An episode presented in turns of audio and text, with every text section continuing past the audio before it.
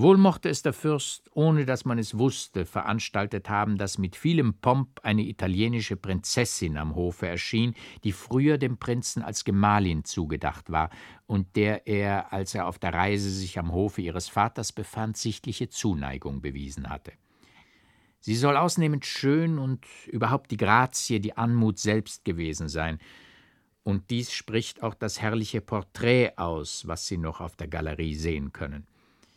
Ihre Gegenwart belebte den in düstere Langeweile versunkenen Hof. Sie überstrahlte alles, selbst die Fürstin und ihre Schwester nicht ausgenommen. Francescos Betragen änderte sich bald nach der Ankunft der Italienerin auf eine ganz auffallende Weise.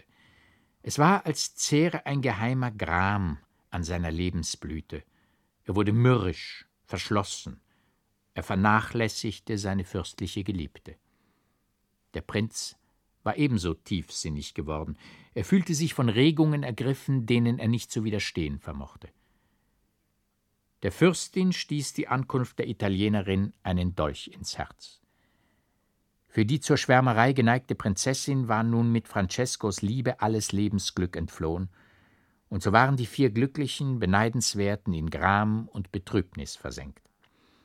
Der Prinz erholte sich zuerst, indem er bei der strengen Tugend seiner Schwägerin den Lockungen des schönen, verführerischen Weibes nicht widerstehen konnte. Jenes kindliche, recht aus dem tiefsten Innern entsprossene Verhältnis mit der Fürstin ging unter in der namenlosen Lust, die ihm die Italienerin verhieß, und so kam es denn, dass er bald aufs Neue in den alten Fesseln lag, denen er seit nicht lange her sich entwunden. Je mehr der Prinz dieser Liebe nachhing, Desto auffallender wurde Francescos Betragen, den man jetzt beinahe gar nicht mehr am Hofe sah, sondern der einsam umherschwärmte und oft wochenlang von der Residenz abwesend war. Dagegen ließ sich der wunderliche menschenscheue Maler mehr sehen als sonst und arbeitete vorzüglich gern in dem Atelier, das ihm die Italienerin in ihrem Hause einrichten lassen. Er malte sie mehrmals mit einem Ausdruck ohnegleichen. Der Fürstin schien er abhold. Er wollte sie durchaus nicht malen. Dagegen vollendete er das Porträt der Prinzessin, ohne dass sie ihm ein einziges Mal gesessen, auf das ähnlichste und herrlichste. Die Italienerin bewies diesem Maler so viel Aufmerksamkeit, und er dagegen begegnete ihr mit solcher vertraulicher Galanterie, dass der Prinz eifersüchtig wurde und dem Maler, als er ihn einmal im Atelier arbeitend antraf und er fest den Blick auf den Kopf der Italienerin, den er wieder hingezaubert gerichtet, sein Eintreten gar nicht zu bemerken schien, rundheraus sagte, er möge ihm den Gefallen tun und hier nicht mehr arbeiten, sondern sich ein anderes Atelier suchen. Der Maler schnickte gelassen den Pinsel aus und nahm schweigend das Bild von der Staffelei. Im höchsten Unmute riß es der Prinz ihm aus der Hand mit der Äußerung, es sei so herrlich getroffen, dass er es besitzen müsse. Der Maler, immer ruhig und gelassen bleibend, bat nur zu erlauben, dass er das Bild mit ein paar Zügen vollende. Der Prinz stellte das Bild wieder auf die Staffelei. Nach ein paar Minuten gab der Maler es ihm zurück und lachte hell auf, als der Prinz über das grässlich verzerrte Gesicht erschrak, zu dem das Porträt geworden. Nun ging der Maler langsam aus dem Saal, aber nah an der Türe kehrte er um, sah den Prinzen an mit ernstem, durchdringendem Blick und sprach dumpf und feierlich Nun bist du verloren. Dies geschah, als die Italienerin schon für des Prinzen Braut erklärt war und in wenigen Tagen die feierliche Vermählung vor sich gehen sollte. Des Malers Betragen achtete der Prinz umso weniger, als er in dem allgemeinen Ruf stand, zuweilen von einiger Tollheit heimgesucht zu werden. Er saß, wie man erzählte, nun wieder in seinem kleinen Zimmer und starrte tagelang eine große aufgespannte Leinwand an, indem er versicherte, wie er eben jetzt an ganz herrlichen Gemälden arbeite. So vergaß er den Hof und wurde von diesem wieder vergessen. Die Vermählung des Prinzen mit der Italienerin ging in dem Palast des Fürsten auf das feierlichste vor sich. Die Fürstin hatte sich in ihr Geschick gefügt und einer zwecklosen, nie zu befriedigenden Neigung entsagt. Die Prinzessin war wie verklärt, denn ihr geliebter Francesco war wieder erschienen, blühender, lebensfroher als je. Der Prinz sollte mit seiner Gemahlin den Flügel des Schlosses beziehen, den der Fürst erst zu dem Behuf einrichten lassen. Bei diesem Bau war er recht in seinem Wirkungskreise. Man sah ihn nicht anders als von Architekten, Malern, Tapezierern umgeben, in großen Büchern blätternd und Pläne, Risse, Skizzen vor sich ausbreitend, die er zum Teil selbst gemacht und die mitunter schlecht genug geraten waren. Weder der Prinz noch seine Braut durften früher etwas von der inneren Einrichtung sehen, bis am späten Abend des Vermählungstages, an dem sie von dem Fürsten in einem langen feierlichen Zuge durch die in der Tat mit geschmackvoller Pracht dekorierten Zimmer geleitet wurden und ein Ball in einem herrlichen Saal, der einem blühenden Garten glich, das Fest beschloss. In der Nacht entstand in dem Flügel des Prinzen ein dumpfer Lärm, aber lauter und lauter wurde das Getöse, bis es den Fürsten selbst aufweckte. Unglück ahnend sprang er auf, eilte von der Wache begleitet nach dem entfernten Flügel und trat in den breiten Korridor, als eben der Prinz gebracht wurde, den man vor der Tür des Brautgemachs durch einen Messerstich in den Hals ermordet gefunden. Man kann sich das Entsetzen des Fürsten, der Prinzessin Verzweiflung, die tiefe, herzzerreißende Trauer der Fürstin denken. Als der Fürst ruhiger worden, fing er an, der Möglichkeit, wie der Mord geschehen, wie der Mörder durch die überall mit Wachen besetzten Korridore habe entfliehen können, nachzuspähen. Alle Schlupfwinkel wurden durchsucht, aber vergebens. Der Page, der den Prinzen bedient, erzählte, wie er seinen Herrn, der von banger Ahnung ergriffen sehr unruhig gewesen und lange in seinem Kabinett auf und ab gegangen sei, endlich entkleidet und mit dem Armleuchter in der Hand bis an das Vorzimmer des Brautgemachs geleuchtet habe. Der Prinz hätte ihm den Leuchter aus der Hand genommen und ihn zurückgeschickt. Kaum sei er aber aus dem Zimmer gewesen, als er einen dumpfen Schrei, einen Schlag und das Klirren des fallenden Armleuchters gehört. Gleich sei er zurückgerannt und habe bei dem Schein eines Lichts, das noch auf der Erde fortgebrannt, den Prinzen vor der Türe des Brautgemachs und neben ihm ein kleines blutiges Messer liegen gesehen, nun aber gleich Lärm gemacht. Nach der Erzählung der Gemahlin des unglücklichen Prinzen war er, gleich nachdem sie die Kammerfrauen entfernt, hastig ohne Licht in das Zimmer getreten, hatte alle Lichter schnell ausgelöscht, war wohl eine halbe Stunde bei ihr geblieben und hatte sich dann wieder entfernt. Erst einige Minuten darauf geschah der Mord. Als man sich in Vermutungen, wer der Mörder sein könne, erschöpfte, als es durchaus kein einziges Mittel mehr gab, dem Täter auf die Spur zu kommen, da trat eine Kammerfrau der Prinzessin auf, die in einem Nebenzimmer, dessen Türe geöffnet war, jenen verfänglichen Auftritt des Prinzen mit dem Maler bemerkt hatte. Den erzählte sie nun mit allen Umständen. Niemand zweifelte, dass der Maler sich auf unbegreifliche Weise in den Palast zu schleichen gewusst und den Prinzen ermordet habe. Der Maler sollte im Augenblick verhaftet werden. Schon seit zwei Tagen war er aber aus dem Hause verschwunden, niemand wusste wohin, und alle Nachforschungen blieben vergebens. Der Hof war in die tiefste Trauer versenkt, die die ganze Residenz mit ihm teilte, und es war nur Francesco, der, wieder unausgesetzt bei Hofe erscheinend, in dem kleinen Familienzirkel manchen Sonnenblick aus den trüben Wolken hervorzuzaubern wusste. Die Prinzessin fühlte sich schwanger, und da es klar zu sein schien, dass der Mörder des Gemahls die ähnliche Gestalt zum verruchten Betruge gemissbraucht, begab sie sich auf ein entferntes Schloss des Fürsten, damit die Niederkunft verschwiegen bliebe und so die Frucht eines höllischen Frevels wenigstens nicht vor der Welt, der der Leichtsinn der Diener die Ereignisse der Brautnacht verraten, den unglücklichen Gemahl schände. Francescos Verhältnis mit der Schwester der Fürstin wurde in dieser Trauerzeit immer fester und inniger, und ebenso sehr verstärkte sich die Freundschaft des fürstlichen Paares für ihn. Der Fürst war längst in Francescos Geheimnis eingeweiht, Er konnte bald nicht länger dem Andringen der Fürstin und der Prinzessin widerstehen und willigte in Francescos heimliche Vermählung mit der Prinzessin. Francesco sollte sich im Dienst eines entfernten Hofes zu einem hohen militärischen Grad aufschwingen und dann die öffentliche Kundmachung seiner Ehe mit der Prinzessin erfolgen. An jenem Hofe war das damals bei den Verbindungen des Fürsten mit ihm möglich.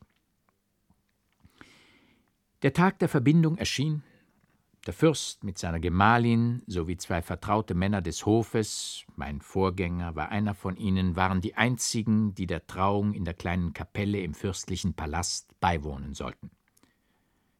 Ein einziger Page, in das Geheimnis eingeweiht, bewachte die Türe. Das Paar stand vor dem Altar, der Beichtiger des Fürsten, ein alter ehrwürdiger Priester, begann das Formular, nachdem er ein stilles Amt gehalten. Da erblaßte Francesco, und mit stieren auf den Eckpfeiler beim Hochaltar gerichteten Augen rief er mit dumpfer Stimme Was willst du von mir? An den Eckpfeiler gelehnt stand der Maler, in fremder, seltsamer Tracht, den violetten Mantel um die Schulter geschlagen, und durchbohrte Francesco mit dem gespenstischen Blick seiner hohlen schwarzen Augen. Die Prinzessin war der Ohnmacht nahe. Alles erbebte, vom Entsetzen ergriffen. Nur der Priester blieb ruhig und sprach zu Francesco Warum erschreckt dich die Gestalt dieses Mannes, wenn dein Gewissen rein ist?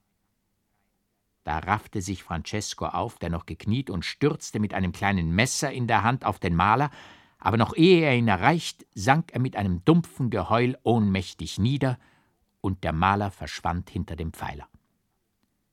Da erwachten alle wie aus einer Betäubung. Man eilte Francesco zu Hilfe, er lag totenähnlich da.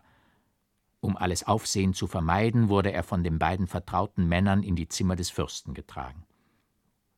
Als er aus der Ohnmacht erwachte, verlangte er heftig, dass man ihn entlasse in seine Wohnung, ohne eine einzige Frage des Fürsten über den geheimnisvollen Vorgang in der Kirche zu beantworten.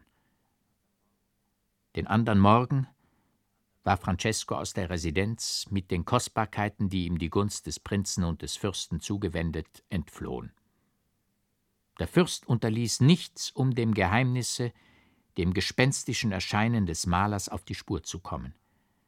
Die Kapelle hatte nur zwei Eingänge, von denen einer aus den inneren Zimmern des Palastes nach den Logen neben dem Hochaltar, der andere hingegen aus dem breiten Hauptkorridor in das Schiff der Kapelle führte.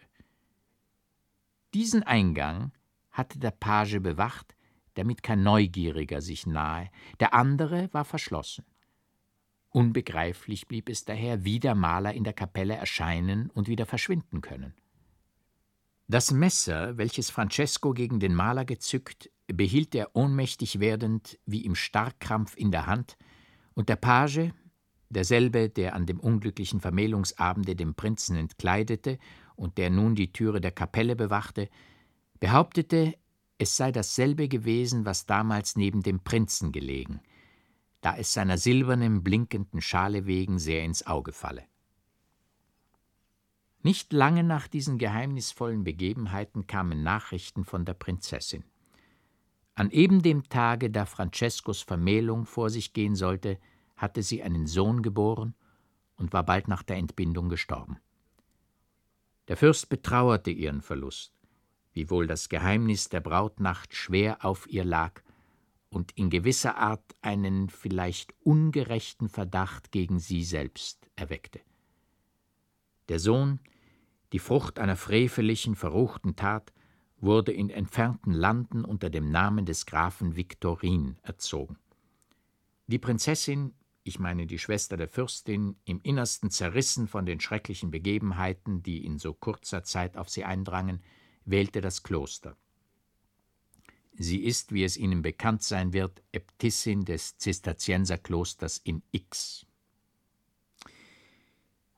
Ganz wunderbar und geheimnisvoll sich beziehend auf jene Begebenheiten an unserem Hof ist nun aber ein Ereignis, das sich unlängst auf dem Schlosse des Barons F. zutrug und diese Familie, so wie damals unseren Hof, auseinanderwarf.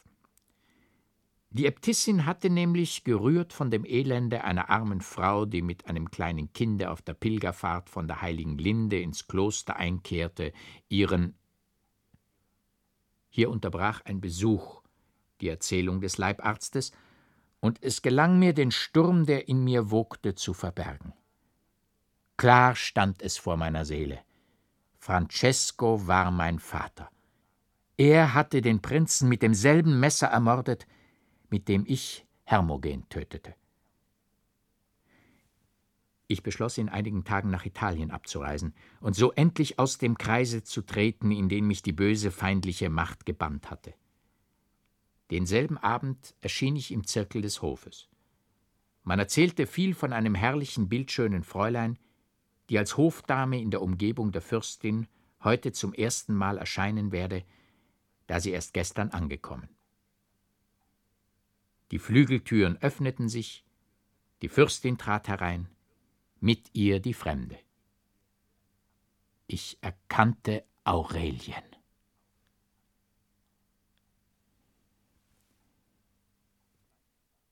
Zweiter Band. Erster Abschnitt. Der Wendepunkt.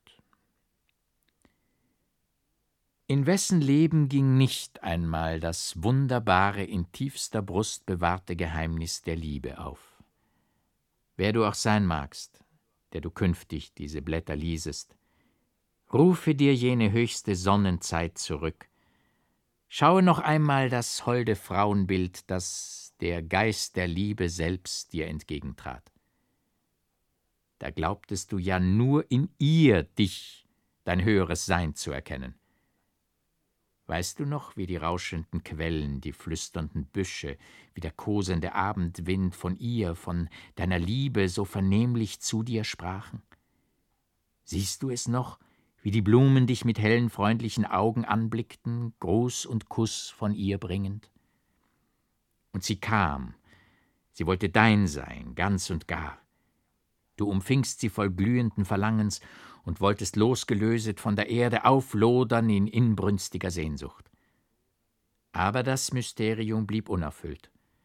Eine finstere Macht zog stark und gewaltig dich zur Erde nieder, als du dich aufschwingen wolltest, mit ihr zu dem fernen Jenseits, das dir verheißen. Doch ehe du zu hoffen wagtest, hattest du sie verloren. Alle Stimmen, alle Töne waren verklungen, und nur die hoffnungslose Klage des Einsamen ächzte grauenvoll durch die düstere Einöde. Du Fremder, Unbekannter, hat dich je solch namenloser Schmerz zermalmt? So stimme ein in den trostlosen Jammer des ergrauten Mönchs, der in finsterer Zelle, der Sonnenzeit seiner Liebe gedenkend, das harte Lager mit blutigen Tränen netzt, dessen bange Todesseufzer in stiller Nacht durch die düsteren Klostergänge hallen. Aber auch du, du mir im Innern Verwandter, auch du glaubst es, dass der Liebe höchste Seligkeit, die Erfüllung des Geheimnisses im Tode aufgeht. So verkünden es uns die dunklen, weissagenden Stimmen, die aus jener keinem irdischen Maßstab messlichen Uhrzeit zu uns herübertönen und wie in den Mysterien, die die Säuglinge der Natur feierten, ist uns ja auch der Tod das Weihfest der Liebe. Ein Blitz fuhr durch mein Inneres, mein Atem stockte, die Pulse schlugen, krampfhaft zuckte das Herz, zerspringen wollte die Brust. Hin zu ihr, hin zu ihr, sie an mich reißen in toller Liebeswut, was widerstrebst du, Unselige, der Macht, die dich unauflöslich an mich kettet? Bist du nicht mein, mein immerdar?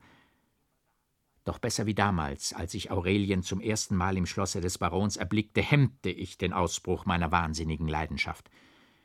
Überdem waren alle Augen auf Aurelien gerichtet, und so gelang es mir, im Kreise gleichgültiger Menschen mich zu drehen und zu wenden, ohne dass irgendeiner mich sonderlich bemerkt oder gar angeredet hätte, welches mir unerträglich gewesen sein würde, da ich nur sie sehen, hören, denken wollte.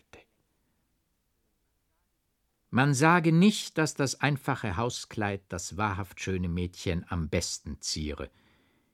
Der Putz der Weiber übt einen geheimnisvollen Zauber, dem wir nicht leicht widerstehen können. In ihrer tiefsten Natur mag es liegen, dass im Putz recht aus ihrem Innern heraus sich alles schimmernder und schöner entfaltet. Wie Blumen nur dann vollendet sich darstellen, wenn sie in üppiger Fülle in bunten, glänzenden Farben aufgebrochen. Als du die Geliebte zum ersten Mal geschmückt sahst, fröstelte da nicht ein unerklärlich Gefühl dir durch Nerv und Adern? Sie kam dir so fremd vor, aber selbst das gab ihr einen unnennbaren Reiz. Wie durchbebten dich Wonne und namenlose Lüsternheit, wenn du verstohlen ihr die Hand drücken konntest. Aurelien hatte ich nie anders als im einfachen Hauskleide gesehen. Heute erschien sie, der Hofsitte gemäß, in vollem Schmuck. Wie schön sie war! Wie fühlte ich mich bei ihrem Anblick von unnennbarem Entzücken, von süßer Wollust durchschauert. Aber da wurde der Geist des Bösen mächtig in mir und erhob seine Stimme, der ich williges Ohr lieh. Siehst du es nun wohl, Medardus? so flüsterte es mir zu, siehst du es nun wohl, wie du dem Geschick gebietest, wie der Zufall dir untergeordnet nur die Fäden geschickt verschlingt, die du selbst gesponnen. Es gab in dem Zirkel des Hofes Frauen, die für vollendet schön geachtet werden konnten, aber vor Aureliens das Gemüt tief ergreifenden Liebreiz verblasste alles wie in unscheinbarer Farbe. Eine eigene Begeisterung regte die Trägsten auf. Selbst den älteren Männern riss der Faden gewöhnlicher Hofkonversation, wo es nur auf Wörter ankommt, denen von außen her einiger Sinn anfliegt, jählings ab. Und es war lustig, wie jeder mit sichtlicher Qual danach rang, in Wort und Miene recht sonntagsmäßig vor der Fremden zu erscheinen. Aurelie nahm diese Huldigungen mit niedergeschlagenen Augen in holder Anmut hocherrötend auf. Aber als nun der Fürst die älteren Männer um sich sammelte und mancher bildschöne Jüngling sich schüchtern mit freundlichen Worten Aurelien nahte, wurde sie sichtlich heiterer und unbefangener. Vorzüglich gelang es einem Major von der Leibgarde, ihre Aufmerksamkeit auf sich zu ziehen, so dass sie bald in lebhaftem Gespräch begriffen schienen. Ich kannte den Major als entschiedenen Liebling der Weiber. Er wusste mit geringem Aufwande harmlos scheinender Mittel Sinn und Geist aufzuregen und zu umstricken. Mit feinem Ohr auch den leisesten Anklang erlauschend, ließ er schnell wie ein geschickter Spieler alle verwandte Akkorde nach Willkür vibrieren, so dass die Getäuschte in den fremden Tönen nur ihre eigene innere Musik zu hören glaubte. Ich stand nicht fern von Aurelien. Sie schien mich nicht zu bemerken. Ich wollte hin zu ihr, aber wie mit eisernen Banden gefesselt, vermochte ich nicht, mich von der Stelle zu rühren. Noch einmal den Major scharf anblickend, war es mir plötzlich, als stehe Viktorin bei Aurelien. Da lachte ich auf im grimmigen Hohn. Hei, hei, du Verruchter, hast du dich im Teufelsgrunde so weich gebettet, dass du in toller Brunst trachten magst nach der Buhlin des Mönchs? Ich weiß nicht, ob ich diese Worte wirklich sprach, aber ich hörte mich selbst lachen und fuhr auf wie aus tiefem Traum, als der alte Hofmarschall sanft meine Hand fassend frug, worüber erfreuen Sie sich so, lieber Herr Leonard? Eiskalt durchbebte es mich. Waren das nicht die Worte des frommen Bruders Cyril, der mich ebenso frug, als er bei der Einkleidung mein freveliches Lächeln bemerkte? Kaum vermochte ich etwas Unzusammenhängendes herzustammeln. Ich fühlte es, dass Aurelie nicht mehr in meiner Nähe war, doch wagte ich es nicht aufzublicken. Ich rannte fort durch die erleuchteten Säle. Wohl mag mein ganzes Wesen gar unheimlich erschienen sein, denn ich bemerkte, wie mir alles scheu auswich, als ich die breite Haupttreppe mehr herabsprang als herabstieg. Ich mied den Hof, denn Aurelien ohne Gefahr, mein tiefstes Geheimnis zu verraten, wiederzusehen, schien mir unmöglich. Einsam lief ich durch Flur und Wald, nur sie denkend, nur sie schauend. Fester und fester wurde meine Überzeugung, dass ein dunkles Verhängnis ihr Geschick in das meinige verschlungen habe und dass das, was mir manchmal als sündhafter Frevel erschienen, nur die Erfüllung eines ewigen, unabänderlichen Ratschlusses sei. So mich ermutigend lachte ich der Gefahr, die mir dann drohen könnte, wenn Aurelie in mir Hermogens Mörder erkennen sollte. Dies dünkte mir jedoch überdem höchst unwahrscheinlich.